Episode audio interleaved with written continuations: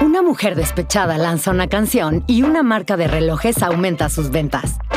No es casualidad, es marketing. De esto y de publicidad, tendencias, storytelling, creatividad y más, hablamos en Cultura G, el podcast de GAN en México, la agencia de publicidad nacional número uno del país. Escúchalo.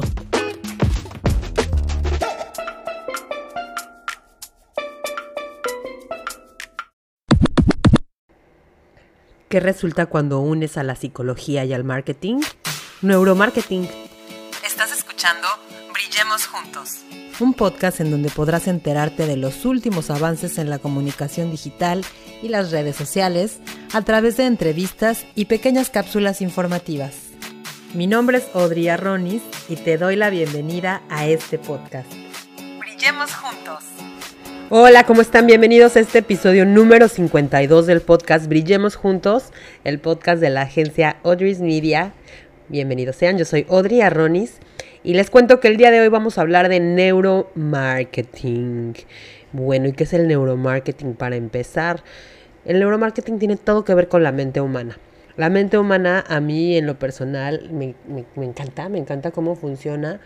Creo que hubiera podido estudiar psicología y definitivamente hemos hablado en varias ocasiones de temas relacionados con este, pues que en este libro del marketing, que es el neuromarketing, como la teoría del color, la personalidad de tu marca, el copywriting, todo esto tiene que ver con el neuromarketing. Y como les decía, la mente humana siempre ha sido un objeto muy interesante de investigación en muchos aspectos de la vida, además de que es fascinante, como les digo, muchas disciplinas siempre han tratado de explicar todo lo que hay en nuestra mente y precisamente todo lo que es un misterio. Realmente no, sé, no es de que los estudios que se hagan sobre la mente sean categóricos, siempre hay cosas nuevas por descubrir. Y entonces en este sentido, el neuromarketing o el marketing en sí no ha sido la excepción en cuanto a estudiar la mente humana. Eh, preguntándonos cosas como por qué la gente decide comprar una marca en lugar de otra, cómo es que reacciona el cerebro ante ciertos productos o servicios, cómo es que funciona el impacto de los anuncios, cómo se generan ciertos hábitos de compra, cuáles son las motivaciones reales para consumir y muchas preguntas alrededor de la mente y la forma en la que compramos. Todo esto son, partes de, son parte de grandes investigaciones y teorías de la comunicación y del marketing que nos han tratado de explicar algunos de estos aspectos relacionados con la forma en que compramos. Y justamente por esa tendencia que tenemos o que, ha tenido el ser humano a lo largo de la historia acerca de investigar la mente y sobre todo el proceso neuronal, en este caso con el fin de explicar por qué la gente compra lo que compra y cómo compra lo que compra, es que nace el neuromarketing que el neuromarketing es una disciplina que combina justamente psicología y marketing y que junto con la transformación digital y los avances tecnológicos realmente ha tomado un gran impulso en estos últimos tiempos. Y eso es porque cada vez son más las marcas que están adaptando esta práctica. Entonces, del día de hoy vamos a hablar del neuromarketing, qué es, para qué sirve, cuáles son sus técnicas, sus características, sus ventajas y pues para que tú lo puedas aprovechar también en el éxito de tus estrategias digitales o tu equipo de marketing lo pueda hacer dirigido por supuesto por ti. Y como ya decíamos, el neuromarketing es el estudio de los procesos mentales y los comportamientos de compra de las personas. Esta ciencia es el neuromarketing, aplica principios justamente de la neurociencia con la finalidad de entender cómo las personas interactúan con una marca cuáles son sus deseos, cuáles son sus motivaciones, sus intereses y cuáles son esas causas profundas por las cuales hacen una compra. Todo esto proviene del inconsciente. No sé si te acuerdas allá en tus clases de psicología, cuando ibas en la prepa. Bueno, yo tuve psicología en la prepa, no sé ustedes.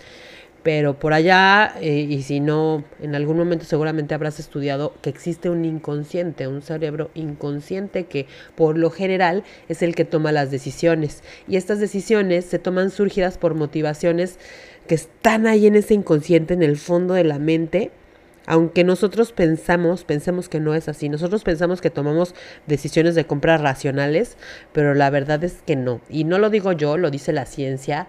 Un estudio de la Universidad de Harvard indica que el 95% de las decisiones de compra se hacen de forma inconsciente. A lo mejor has sentido esas ganas de comprar impulsivamente que no puedes contener o que después te arrepientes porque dices, ¿por qué compré esto? Bueno, pues es, es por eso, porque tenemos una parte de nuestro cerebro que nos dice qué comprar sin que nosotros lo sepamos. El cerebro humano está compuesto por tres partes, no sé si ya lo sepas, el neocórtex, que es la parte nueva o la que está más, eh, pues digamos, más evolucionada en la humanidad, y esta se considera como el cerebro racional. También tenemos el cerebro límbico, que es donde se alojan justamente las emociones, ahí donde sentimos todo, digamos, y finalmente el cerebro, pues digamos, más arcaico o que tiene más tiempo dentro de los, dentro de la historia de los seres humanos, y este es el cerebro reptiliano, la zona más antigua y cuyas funciones compartimos con casi todas las especies.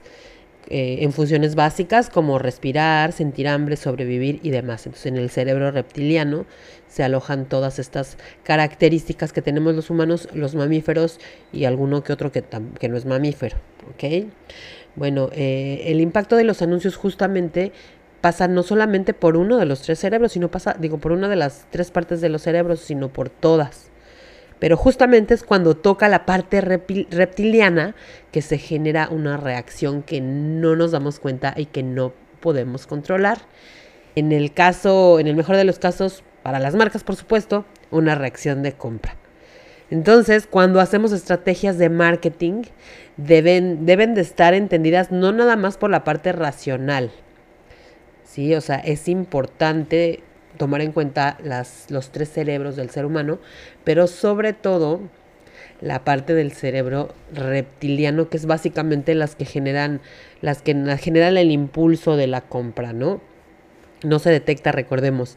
Entonces, si lo hacemos adecuadamente, si utilizamos el neuromarketing o los principios del neuromarketing, va a ser un gran motivador para que la gente nos compre.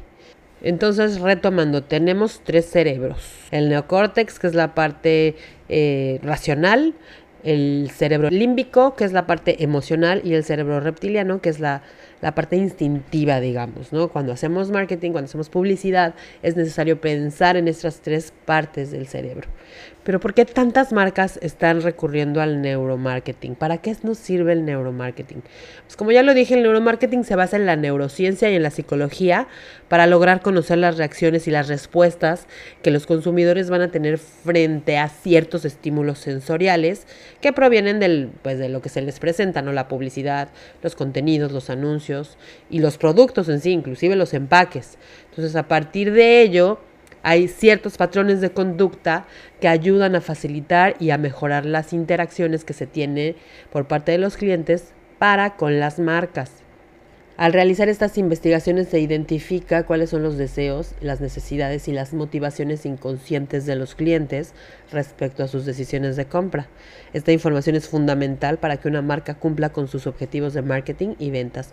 Esto es algo que yo siempre le digo a mis clientes, es necesario tocar las emociones, de nuestros posibles clientes, pero también los dolores. Es por eso que cuando creamos un avatar de cliente ideal o un, un modelo de cliente, es importante que tomemos en cuenta los dolores que tienen en el sentido emocional, porque esto nos va a, nos va a ayudar a que nosotros conectemos con ellos. Es más probable que se fijen en, en una marca que genere eh, este tipo de emociones y este tipo de estímulos inconscientes a una que no lo hace. En otras palabras, el neuromarketing nos da como una nueva perspectiva de lo que, de lo que prefieren los consumidores. Es decir, va más allá de, de los resultados que arrojan, por ejemplo, los estudios de mercado, los focus groups de lo que racionalmente quieren, digamos, ¿no? Entonces el neuromarketing nos brinda una nueva visión de lo que el cliente necesita o de lo que el cliente cree que necesita. Dicho de otro modo, el neuromarketing es, es algo así como irnos más por el lado de la ciencia que de la creatividad. Hay una persona, un, un estudioso del neuromarketing que es docente, escritor e investigador que se llama Jürgen Klaring, eh, él es un gran neuromarketero, escritor de algunos libros que he tenido la, la, suerte de leer y están muy interesantes. Él dijo esto, ¿no? Que realmente el neuromarketing se trata de hacer marketing como si fuera una ciencia más que, una más que con la creatividad. Jürgen Klarik garantiza que el marketing convencional, el tradicional, el de toda la vida, ya está obsoleto. Eh, él menciona que el marketing ya no se hace a través de la creatividad, sino más bien a través de la ciencia, en específico la neurociencia. Él tiene una empresa que se llama Mindcode y ya lleva muchos años dentro del mundo de la publicidad. Entonces, sí sabe de lo que habla. Él, a diferencia de los estudios de Harvard, él menciona que el 85% de, la, de las decisiones de compra se toman a través del cerebro reptiliano. Y entonces Jürgen Klaring dice que la publicidad y el marketing deben volverse más científicos para hacer más predecible este resultado. Lo que sí es cierto es que no existe el marketing perfecto, todo es experimentación. Y en la rama de, neuromarketing, pues lo que de lo que se trata es de que no sea tan experimental.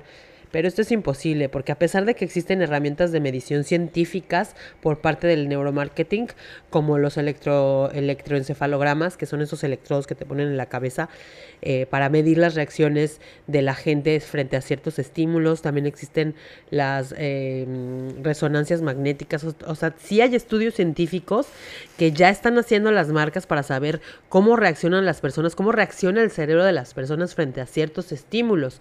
Sin embargo, pues no todos los cerebros reaccionan igual, no todas las personas pues tienen los cerebros igual, entonces no puede ser totalmente categórico. Lo que sí es que es una fusión perfecta utilizar la neurociencia con el marketing porque esto lo hace un poquito, digamos, más predecible o más medible. ¿Ok? Esto no quiere decir que la creatividad, digo, perdón, que, la, que el marketing no requiera creatividad, por supuesto que lo requiere y muchísima no es posible hacer una campaña de marketing sin creatividad. Es más, no es posible vivir sin creatividad porque la creatividad la utilizamos en todos los aspectos de nuestra vida. Pero bueno, regresando a lo que es el, neuromarketing, Claric, Jürgen Claric afirma que no hay que escuchar al cliente porque no sabe lo que está diciendo, pero sí hay que observarlo e interpretarlo. Y justamente de eso se trata también el neuromarketing. Debemos aprender a leer entre líneas los comportamientos de, nuestros consumidores y de nuestros futuros consumidores. De hecho, Jürgen Klarek dice que antes, de antes vender era una técnica, pero hoy es una ciencia. En el libro del Principito podemos ver una frase que podemos conectar con el, con el marketing. Y esta frase, la verdad, es de mis favoritas de toda la vida. Y dice, Solo con el corazón se puede ver bien. Lo esencial es invisible para los ojos. Y con esta frase también podemos interpretar que no debemos quedarnos en la capa superficial de conocimiento sobre nuestro público. No es suficiente saber qué es lo que necesitan a nivel eh, pues fisiológico, ¿no? Sus necesidades van mucho más allá. No es suficiente saber que a alguien le gusta tomar refresco cualquiera sabe que les gusta, a todos los, casi toda la gente le gusta el refresco, sino saber por qué es el meollo de, del asunto. Como quien dice, debemos de saber, sí, obvio que le gusta el refresco, pero qué refresco le gusta, a qué hora le gusta tomarlo, con qué le gusta tomarlo. Es ahí cuando vamos a, a tomar más en cuenta la experiencia del usuario. Pero bueno, eso es otra historia es otra historia. Regresando al, neuromarketing, debemos, como quien dice, aprender, aprender a interpretar entre línea el comportamiento de las personas, de nuestros clientes actuales, de nuestros futuros clientes, para poder recolectar datos suficientes de lo que inconscientemente ellos necesitan. Nosotros no, pues las pequeñas e, y medianas empresas realmente no, no podemos hacer estudios científicos de neuromarketing, pero sí podemos analizar a las personas sus hábitos, eh, lo que les gusta, etc. En el marketing nada es casual y esto lo sabe muy bien el nerd, neuromarketing. Más bien, todos son causalidades. Eh, cito también a José, José, Manuel Navarro, que es director del máster de neuromarketing en la Escuela Superior de Comunicación de Marketing. Y bueno, él dice que hablar de las actuales técnicas para conocer más y mejor a nuestro público cada día son más sofisticadas aunque sinceramente tiene una base bastante paleolítica. Y dice así, para hacer investigaciones de mercado antes se usaban los típicos cuestionarios y se enfrentaba el entrevistador con el entrevistado. Ahora se puede preguntar directamente al cerebro. ¿Qué es esto? Bueno, sí, o sea, no necesitamos que nuestros clientes los digan. Hoy con muchos estudios que ya se han hecho en neuromarketing, sabemos que, por ejemplo, algunas palabras, las palabras gatillo, que de esto como ya les dije, hablamos en el episodio anterior, como gratis, oferta, edición limitada, promoción, hacen que tomemos decisiones de compra de manera impulsiva. O sea, si utilizas estas palabras en tu marketing, seguramente algún botón vas a apretar en el cerebro de tus posibles compradores o de tus compradores y pues mínimamente van a acelerar el proceso de compra a raíz del deseo por tener ese producto o servicio. Y aquí entra otro subtema relacionado con el neuromarketing y es que existen diferentes formas de neuromarketing. No hay solamente un tipo de neuromarketing. Existe el neuromarketing visual, existe el, neuromarketing kinestésico, olfativo, auditivo y justamente de eso vamos a hablar en nuestro próximo episodio, de los diferentes tipos de neuromarketing que existe y también pues de algunas grandes ventajas que tiene emplear este tipo de técnicas en nuestra comunicación y en nuestro marketing. Así es que no te lo pierdas. Próxima semana continuamos con este tema de neuromarketing y vamos a hablar de los tipos de neuromarketing. Por favor, déjame tus comentarios y tus preguntas en las redes sociales y nos escuchamos la próxima semana. Muchas gracias por escucharnos. Recuerda que tenemos un episodio nuevo todos los martes y los jueves. Síguenos en nuestras redes sociales, Audrey Media y Audrey Media Podcast. Hasta la próxima.